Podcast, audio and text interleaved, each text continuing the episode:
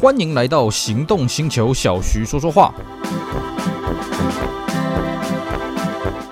Hello，大家好，我是 Celsius，非常高兴呢，又在这边跟大家空中聊聊天。今天呢，我们延续上一次跟上上一次的话题，我们继续来跟各位聊聊 Toyota T 一七零的 Corona 这款车。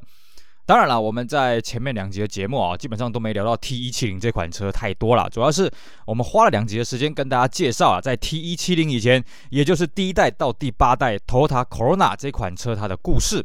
毕竟你要了解它的先上先贤，你才知道为什么这个 T170 也就是所谓的第九代啊，它要设计成这个样子。那么 Corona 这款车呢，是 Toyota 第二款历史悠久的车系啊，当然后来这个记录被 Corolla 给打破了啊。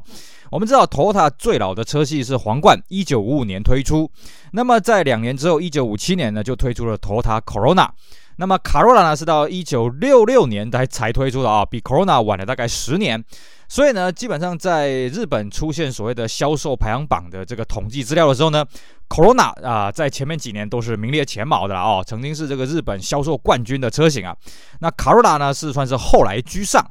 毕竟啊，其实对头塔来说了啊、哦，这个卡罗拉也好，卡瑞娜也好，甚至到 Camry 呢，那都是在 Corona 之后才出来的啊、哦。所以呢，Corona 它本来的销量呢，慢慢被这些车子给分散掉，但是这也无损于它在这个日本家庭房车重要的一个地位了啊、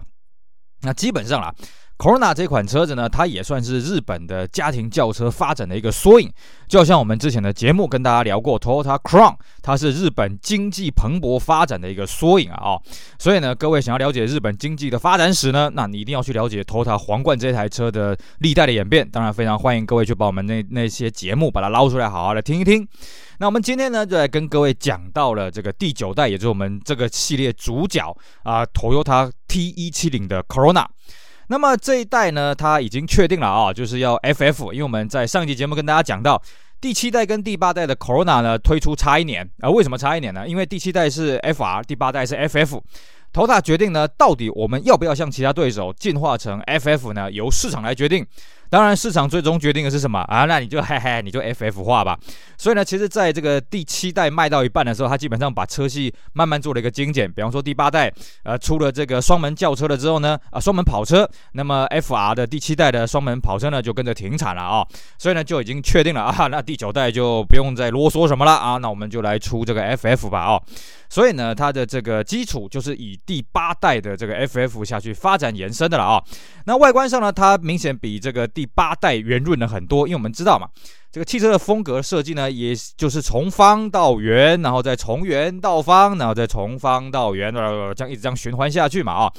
一个很简单的例子，你看那个 Mercedes-Benz 啊，你看那个 E-Class，这个 W 一二三这个世代呢，还还圆圆的啊。那 W 一二四就开始方正了，等到 W 二一零呢，又开始方中带圆，对不对？W 二一变得很圆，二一二变得很方，二一二后期又开始变圆了，那一直到二一三啊，是不是又开始变圆了啊？所以呢，这个第九代的啥啊，第九代的 Corona 呢，它也开始变得圆润了一些了啊。那车体结构呃的规格呢，跟这个上一代差不多，毕竟这个时候了啊，你如果车子太大，你会跟这个 Camry 重叠到嘛？尤其，呃，你现在这一代第九代已经全面变成 FF 了，那你跟 Camry 要做一个区隔嘛？啊，而且不要忘了啊，这个再上去还有一个叫做 Mark Two 啊，啊，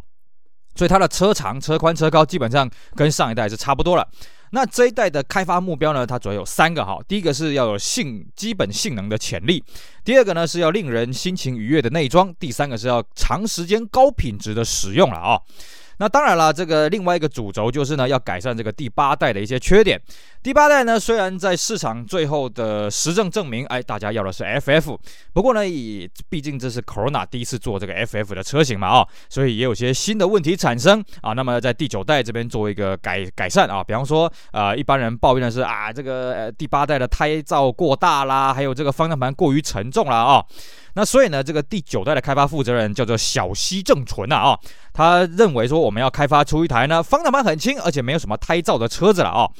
那讲到小西正纯啊，其实我们在看资料的时候发现，嗯，大家这个开发团队对他的印象颇为深刻了啊，因为据说呢，他的要求非常的严格了啊，非常的龟毛啊。那这个下面呢，这也不要说是哀鸿遍野了，反正下面就也知道跟着照办嘛啊。但也正因为小西正纯他这么的坚持啊，所以这个第九代的 Corona 呢，它算是在品质质感上呢有了相当大的一个进步了啊。那比方说呢，它对这个操控性非常的要求了啊。那所以呢，这个操控性转向的特性呢，跟避震器很有关联。所以呢，这个这一代虽然底盘呢维持了上一代这个麦花臣的这个设计了啊，但是为了加强操控，所以呢，它首度在车头这边出现了副梁啊。那么副梁的出现呢，就是强化了刚性嘛啊，所以你过弯的这个调调会有所改变了啊。那么再来就是说呢，哎，可是你副梁出现啊，那你空间就被占据了嘛啊，所以呢，你必须把方向盘跟备用箱的位置做一些衔接。那做一些衔接之后，你的震动啊、噪音就会出来哇。所以光是管这个东西呢，就搞了很多。多啊、有的没的测试的这个过程了啊、那当当然了啊、这个成本也陆陆续续提高，所以呢，这个在开发过程当中就遇到很多的障碍了啊、再来呢，我们刚刚讲，哎，它开发目标第一个是基本性能的潜力，所以呢，它的引擎基本上是新开发的。那还有就是说呢，既然你要兼顾这个新开发的引擎的性能，然后又要噪音呢，因为传统上认为，呃，DOHC 每缸四气门的这种结构呢，噪音会比较大哦，因为有什么进气声啦、背压啦、排气声啦，什么有的没的哦，所以呢，呃，这个在开发的时候呢，也针对这个引擎做了很多这个噪音的改善啦、震动的改善啊什么的，夯不啷当的啊、哦，就是我们刚刚讲的这个大家对于这个小溪正纯的这个印象深刻的地方了啊、哦。那所以呢，在这个坚持之下呢，我们才讲。T 一七零这款第九代的 Corona 呢，真的是一台品质飞跃的一台车子了啊！啊，这个当年当然了啊，这个我们当年台湾这边呢是有生产这个第九代的 Corona，但是呢，相对的第七代、第第六代、第八代什么的，台湾都没有接触到，所以在台湾这边可能很难去感受到说第九代 Corona 它有什么飞跃性的一个发展了啊。那么其实这一代的这个 Corona 呢，是在推出的四年前开始准备改款了哦。那设计实际是涉及到外形呢，是在三年前才开始设计的啊。那当然我们刚刚讲了哦，在这个时候的 Toyota 的阵线来讲，它有所谓的 Corolla、Corona 啊，还有所谓的 Camry 啊。当然我们为了避免混淆，我们刚才说卡肉啦。Corona 跟 Camry 这三个家庭房车，你要怎么去区隔呢？当然了哦，对 Corona 来讲，它比较简单，是为什么呢？呃，因为 Corolla 如果它再大一点，会打到 Corona。你说 Corona 再大一点，会不会打到谁呢？你说打到 Camry，像我们刚刚讲打到 Camry，这这个问题也不大。为什么呢？因为呢，这个 Corona 跟 Camry 呢是不同贩卖店贩卖的啊、我们知道早年呢，这个丰田有四五个这个贩卖经销商，比方说什么 Toyota 店、Toyota 店、Corolla 店，还有这个 Vista 店。那么 Camry 呢是在另外一个系统卖的，那 Corona 呢又是在另外一个系统卖的，所以 Corona 再上去，你顶多打到同一个系统卖的所谓的 Mark Two，可是你要打到 Mark Two 也不大容易啦。第一个 Mark Two 有所谓的个性化的无窗框 Hardtop 的车型了啊、哦，当然它是有 B 柱的。第二个是什么？Mark Two 它是后驱车啊，你前驱车你再怎么搞，你搞得到后驱车吗？是不是？所以对 Corona 来讲，它在设计上它能够施展的这个空间就会比较大一点了啊、哦。当然了，还是要呼应这个刚刚我们讲的这个开发负责人小。正纯所说的啊、所以呢，它在设计上啊，外形的设计上呢，它有这个两个目标。第一个是健全家庭轿车的这个使用主干啊、哦，第二个就是因为呢，这款车子它外销欧洲一直以来都卖的相当的不错，所以希望要具备品质感、车格感跟存在感，当然还要有一些个性感啊、哦。那还有一个就是说、呃，他们也发现哦，这个在第七代、第八代 Corona 呢，陆陆续续出现了很多女性的买家，所以呢，要出现这个便利性啊，要便利这些女性同胞。啊，那么在第九代呢，哎，它的一个很重要为女性做的一个东西是什么呢？各位，你看一下它的车头，哎，它出现了一个东西叫做猫眼灯啊。什么叫猫眼灯呢？就是在这个前叶子板前轮的前面，前叶子板啊、前轮的轮拱到这个方向灯的中间呢，在这个叶子板的正上方有一个凸起来这个小灯了啊、但它其实不是小灯啊，它是一个这个光纤导光的一个一个设计啊、它就是便利这个女性同胞呢，在开车的时候，哎，不要抓不到车头，因为我们讲过，这个第九代的 Corona，它的设计呢，已经从方走向圆。那你上一代、第八代、第七代呢，基本上这个车子车头是四四方方的哦，你要看到这个角度还蛮好抓了。可是到第九代呢，它开始开始变得圆润了，所以你就对于这个身高不够的女性来讲呢，她要看到车头的方位就不大容易。所以呢，在这一代啊，为了便利女性同胞呢，所以呢，就特别的设计了所谓的猫眼灯。另外还有就是为了便利这个上下车的方便啊、虽然这一代呢做的比较圆润，但是呢 A、B、C 柱啊，B 柱还好了啊、A、C 这两个柱呢不能太斜啊、太斜的话呢，那个你上车的头部会去打到。那另外是说欧洲希望呢可以把行李箱的空间再把它拉大，所以呢这一代呢就把行李箱的高度把它给拉高一点。可是各位也知道了，你行李箱高度拉高，你虽然容积会增加，但是对空力就不太不太容易了啊、所以呢，这个外形设计这边呢，也在空气力学下了很多苦功了哦。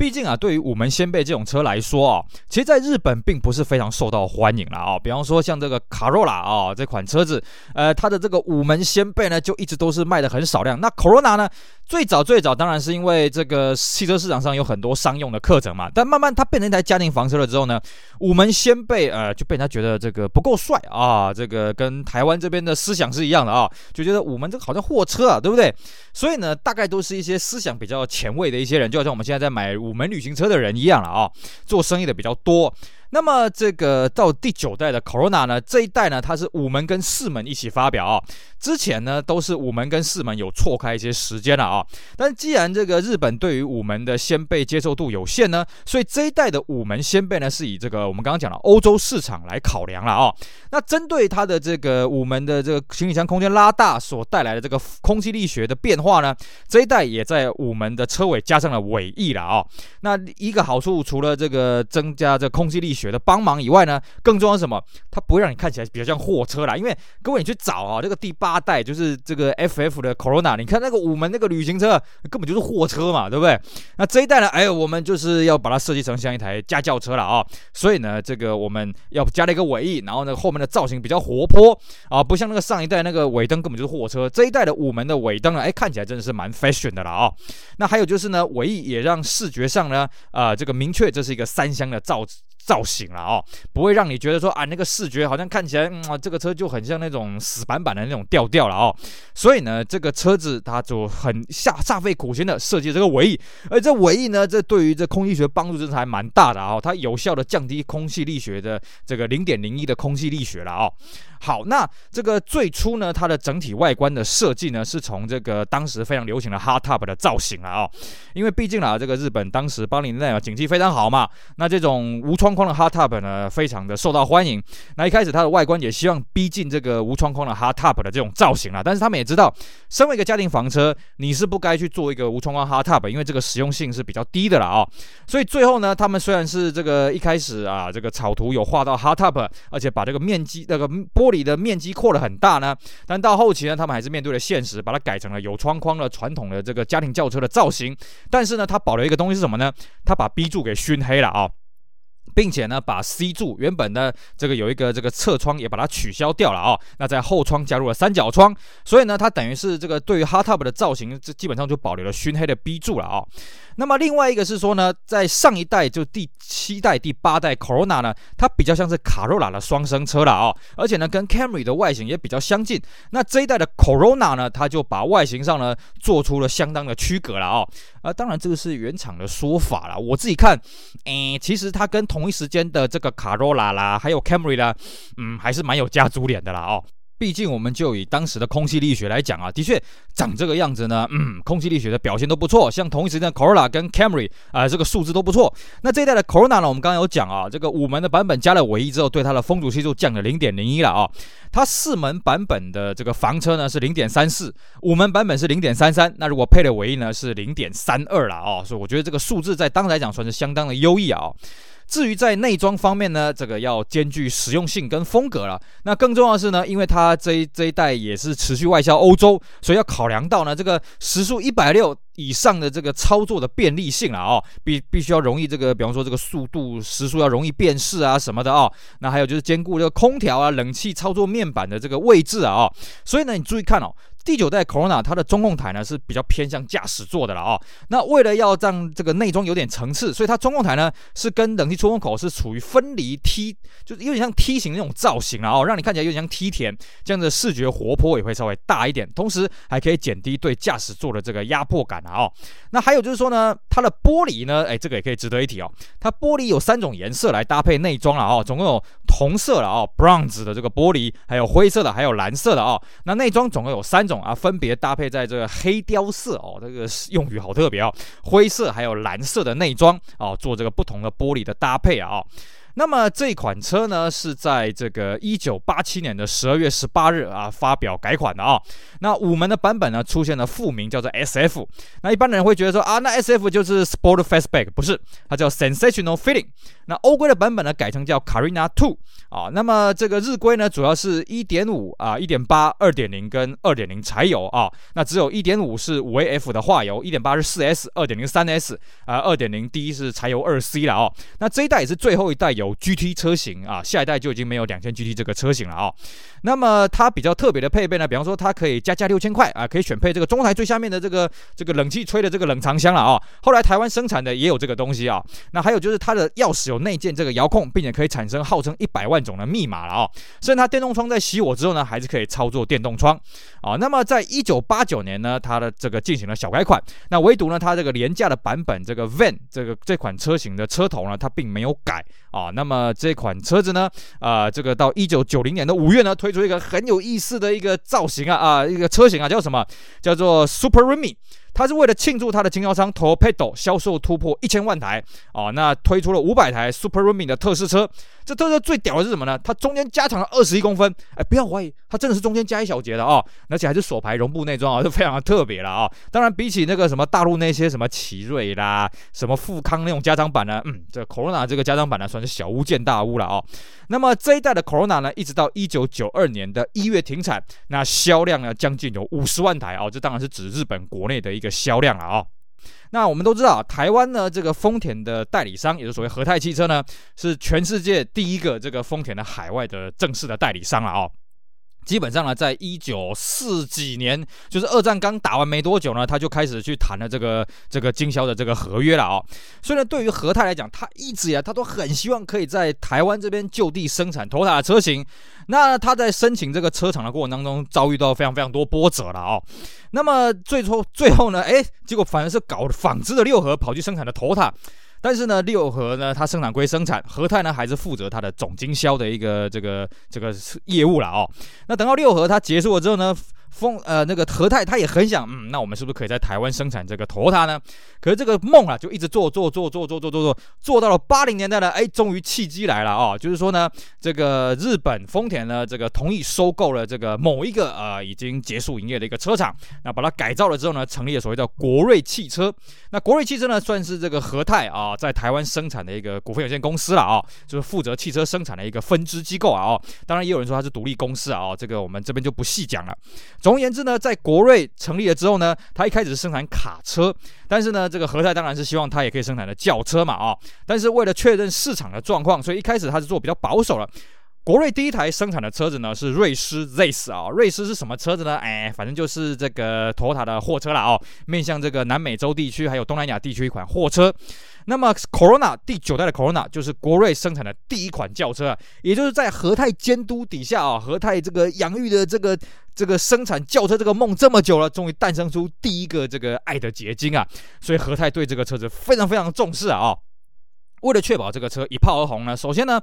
当时呢，这个台湾这边也开放了这个美制的日本车进口，所以呢，和泰也引进了当时在美国制造的这个 Corolla 跟 Camry 这两款家庭轿车。那么在台湾本地生产的 Corona 之后呢，哎，就形成一个家庭轿车非常坚实的一个战线联盟了哦。等于说 Corolla、Corona 跟 Camry 同一时间呢都在台湾这个正式的贩卖了啊。当然那个时候 Camry 跟 Corolla 呢这个平行输入的水货也是相当的多，市场非常的热闹。更重要的是。长期以来丰田在民众的这个心中呢，也是非常的具有口碑的分量了啊、尤其我们知道，在一九七四年之后呢，这个台湾这边是禁止日本制造汽车进口了，所以大家对日本品牌的车子呢，除了你只能买这个在地生产的这个什么裕隆啦啊、哦，这个或是这个中华三菱啦哦，你没得选嘛，是不是？哎，有这个丰田可以选啊，所以呢，当这个一九八七年这个美制日本车开放进口的时候，这 Camry 啊跟考拉卖的超级宇宙无敌好啊。那既然呢，现在又要在台湾就地生产这个头塔车型，那价格一定会是这个物美价廉嘛，所以大家也是这个非常的期待了啊、当然，这个和泰也是这个高规格应战了啊、首先呢，他为了在社会切入的时候形象是充分的，像这个卡罗拉也好啦，这个 Camry 也好啦，它在电视广告呢、平面广告，它都走的都是美国风格啊，美国的年轻人呐啊，美国的这个知识精英啦什么的。那 Corona 呢，它就做做了一个就在地化的一个铺陈啊哦。虽然说呢，当时那个呃第九代的 Corona 第一支在台湾上市的广告，哎，其实是直接拿日规的广告过来了啊，就是这个各位仔细看呢，你可以看到方向盘的位置怪怪的啊，但是呢，它里面。穿插了当时他找了八个，如果记得没错啊，是八个台湾当代的这个名人呐啊，这个包含了这个知识界啦，包括演艺界啦啊，包括文艺界这些人啊，哦出来代言，出来亮相一下。那么到正式上市的时候呢，哎，和泰呢，他精心为全台湾布置了。八大经销体系，还有三十八个展示中心了啊、八大经销体系，各位现在知道是哪八大吗？啊、呃，现在大概呃，和泰在台湾的经销体系大概就是国都、北都啊、呃、南阳、东部，呃，这个桃苗、桃苗，呃，中部。呃，南都呃，高都啊、大概这几个。那当年呢，呃，因为还没有整并成这个样子哦。当年，比方说还有所谓的云嘉啦、竹苗啦啊、这个蓝啊、呃，这个花东丰田啊什么的。总之。他在全省呢，为了这款车布建了三十八个展示中心了啊、哦！而且当时他发表的时候呢，哦，它只有两款车型啊，就一点六跟二点零这两个排气量去组成不同的车款哦。那么售价呢，一点六最阳春的这个四门版本呢是四十六万啊，哦，当然是首排的。那顶级的二点零 GLXi 呢，它是六十万多一点点。那全面都是十六气门，那这个。配备呢相当的不错了，像我们上次讲了，呃，这个日规的这个呃这个座椅底下有鞋子盒了哦，这个也有。那么中控台最下方呢也有这个所谓的这个冷气吹的这个冰箱冷藏箱了啊、这东西都是当时大家这个津津乐道的东西，哇，这东西好厉害啊、哦！果然呢，这个车一上市啊，马上就造成了轰动，造成了热卖了啊。当然，最早台湾在卖的这一代的 Corona，我们俗称叫 Salon 啊。这个沙龙最早呢，它只有二点零的顶级款才有喷射的啊，一点六全部都是化油器的，二点零入门款也是化油器的啊。而且呢，二点零的引擎呢，呃，延续之后的这 X-Shore 也好啦，或者这个 Premier 也好啦，它二点零的引擎都是有点倾斜的，往后倾斜三度了啊。所以呢，我们之前在跟各位介绍 X-Shore 也好，在介绍 Premier 也好，都跟各位讲啊，如果你要找二点零的话呢，哎，你最好要注意一下它引擎有没有漏油，因为它的引擎不是摆正的啊。那基于一些惯性的原理，它后面的这个比较容易漏油了，大家一定要注意一下。那么上市之后呢，这 Corona 果然一炮而红了哦，大家这个这个忍受了这个这么久，终于可以买到这个台湾本地制造的丰田车了哦。再加上那个时候呢，呃，裕隆非常的积弱不振啊。我们知道当时那个裕隆这个连年亏损，而且呢市场宝座被福特给拿走了，被福特六合给拿走了。各位你要搞清楚啊。当时福特六合的车系很简单啊，结果呢，这个裕隆的车系比它多一倍以上，结果总销量还是福特领先啊。也就是说，在当时的市场上，大家会考虑的除了这个裕隆以外呢，呃，裕隆当然大大家考虑的不多了啊、哦。大家觉得福特的口碑比较好，当时是卖马自达系统啊，比方说什么啊、这个六二六的天王星，或者是三二三的这个全雷打 Laser。那你除了福特以外呢？哎，还这时候多了一个 Toyota 啦，所以基本上它一开始都呈现一个供不应求的状态。然后那时候 Toyota 又很会搞花招，就是呢，哎，我比方说呢，我们这个车子什么时候发表会啦，什么时候上市会啦，然后呢，上市发表搞搞定了之后呢，哎，再来搞一个什么安可发表会啦，安可赏车会啦，扩大发表会啦，扩大赏车会啊。那时候电视广告、报纸广告呢，它一定会这样打。比方说呢，呃。这个我们今天假设我们今天是一月一号好了啊，他可能就打啊一月六号、七号呢，这个安可发表啊，然后你下个礼拜，比方说一月八号，他跟你讲啊，一月十四号、十五号呢热情发表啊，什么有的没的，就让你去展示中心看一看。然后那时候 Toyota 展示中心呢，又给人家焕然一新的感觉。首先，我们刚刚讲这个裕隆呢，他已经自己自顾不暇了，因为那时候他跟他的最大的经销商国产汽车呢分道扬镳了没多久啊，自己通路都搞了搞得这七荤八素的啊。那丰田呢，它带领起来的这个外观装潢的风格呢，是完全走这个美国同步的这个企业识别了啊，所以看起来会让人有种清新清爽的感觉。啊。那再来就是说呢，哎，里面的制服啦，这个铺陈什么非常的明亮啊，就让你觉得你走进去 Toyota 跟走进去裕隆啊，你上啊走进去这个啊福特六合是完全不同的感受。所以呢，有这个新鲜感之下呢，这个车卖的是有够好了哦。那么在上市的这个没多久之后呢，它也做一些这个车系上的一些调整了哦，主要就是呢这个把售价再把它进一步压低了哦，因为呢它这个入门款呢后来压到了这个三十九万八哦，这个算是相当厉害了哦，等于是往下吃到了一些这个更小级距车子的一个市场了哦。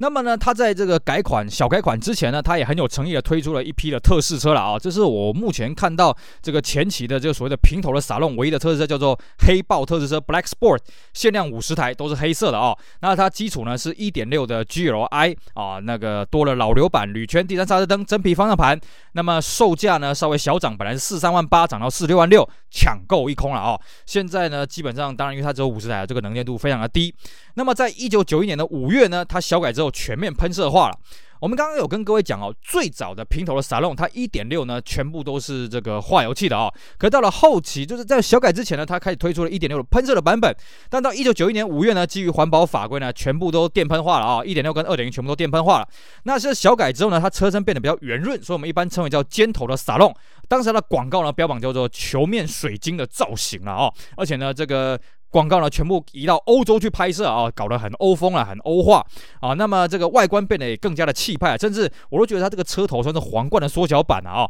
那车尾的尾灯呢，连成一整条啊，红白相间的尾灯呢，也是非常的气派，并且呢，这个追加了前下巴、第三刹车灯啊，还有这个全面配置了后座的安全带。这个时候呢，和泰他喊出一个月要给他卖两千台啊，甚至呢，这个一点六的自排呢，也从原本的三速变成了四速。而且它在售价上呢，只有小幅的调整了哦。一点六入门的 XLI 呢，它会涨到四十点。啊，四十万多一点点啊，那顶级的二点零 GLI 呢，涨的也没有超过六十万啊，是啊，五门的最顶级的二点零 GLXI 才稍微破了六十万的大关啊，所以算是相当经济实惠的一款车。所以呢，哦，这个车子继续的大卖，我记得很清楚啊，那时候我还在上学啊，我们班上有好多同学家里面都换了这一款沙龙啊，哦，在我们台南那种小地方啊，哇，开这个车出去真的是气派，成为大家这个关注的焦点啊，哦，那这一款车子呢也蛮好玩的啦，这款。车子呢，其实比较起后面的 X-Shore，还有比较起后面的这个什么 Premium，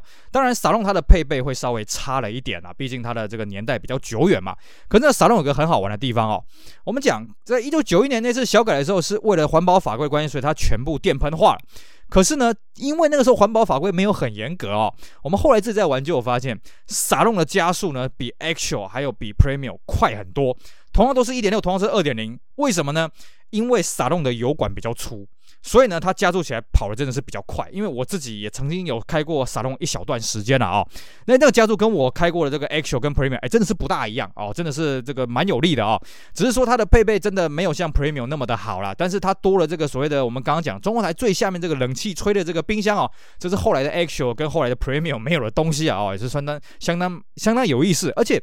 这个第一代后呃这个撒弄这个后期尖头的撒弄啊，它。已经走全面电喷化，那如果是前期这种平头的化油器呢，它零件已经比较不好找了。那后期电喷化的引擎呢，基本上就跟后面那个什么 X-Shore 啦、Premium 那基本上大概大概都共用了啊、哦。而且这个车子二手行情呢，也不算是非常的贵，所以呢，我个人也算是蛮推荐我身边一些年轻人啊、想要体会这个 Toyota 的高品质啊，尤其你想要练练手排车的话，Salon 这个时候的手排的比例还算相当的高了啊、哦，跟自排我们这样看一看，大概是四比六到五比五左左右了。你如果是 X-Shore 的话，我这样看一。看大概是二比八，甚至一比九。那 Premium 呢？基本上这个手牌凤毛麟角，它只有前期有一批手牌车这样子而已了啊、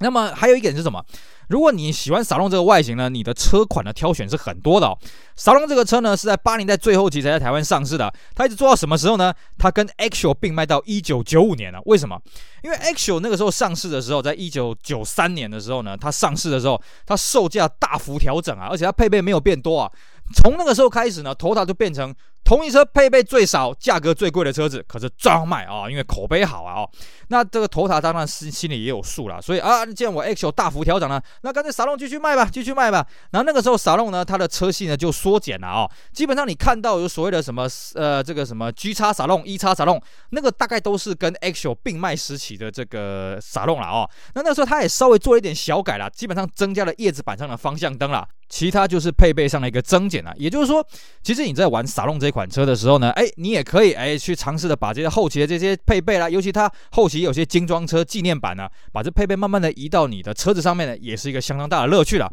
不过毕竟要讲啊，Salon 这个贩卖到现在也大概三十年了，所以呢，其实你在中古车也好，或者是在报废厂也好，要找到车子呢，相对会少一点。不过呢，这个车还真的是没什么问题啊，真的是延续丰田一贯的好口碑、好品质，真的没什么问题，而且外观又相当的气派，那又省油、好开啊，油管又粗啊，所以呢，我个人呢也是相当推荐各位啊，尤其年轻朋友呢，对于 Toyota、对于手排车有憧憬呢，哎，真的可以选择 Salon 这款车子，好好的下去玩一玩啊，而且入手价格又很便宜，对不对啊？可以体会一下这些有趣的感受，这真的是一台很适合年轻人入门的一款玩具车，推荐给大家。好了，以上呢就是我们今天节目内容，跟大家聊一聊萨龙这款车子，也就是第九代 Corona 这款车子在台湾市场的表现，还有它一些后勤养护上面的一些有趣的地方，希望大家会喜欢，也希望大家去支持我们其他精彩的节目内容。我是 Celsius，我们下回再见喽，拜拜。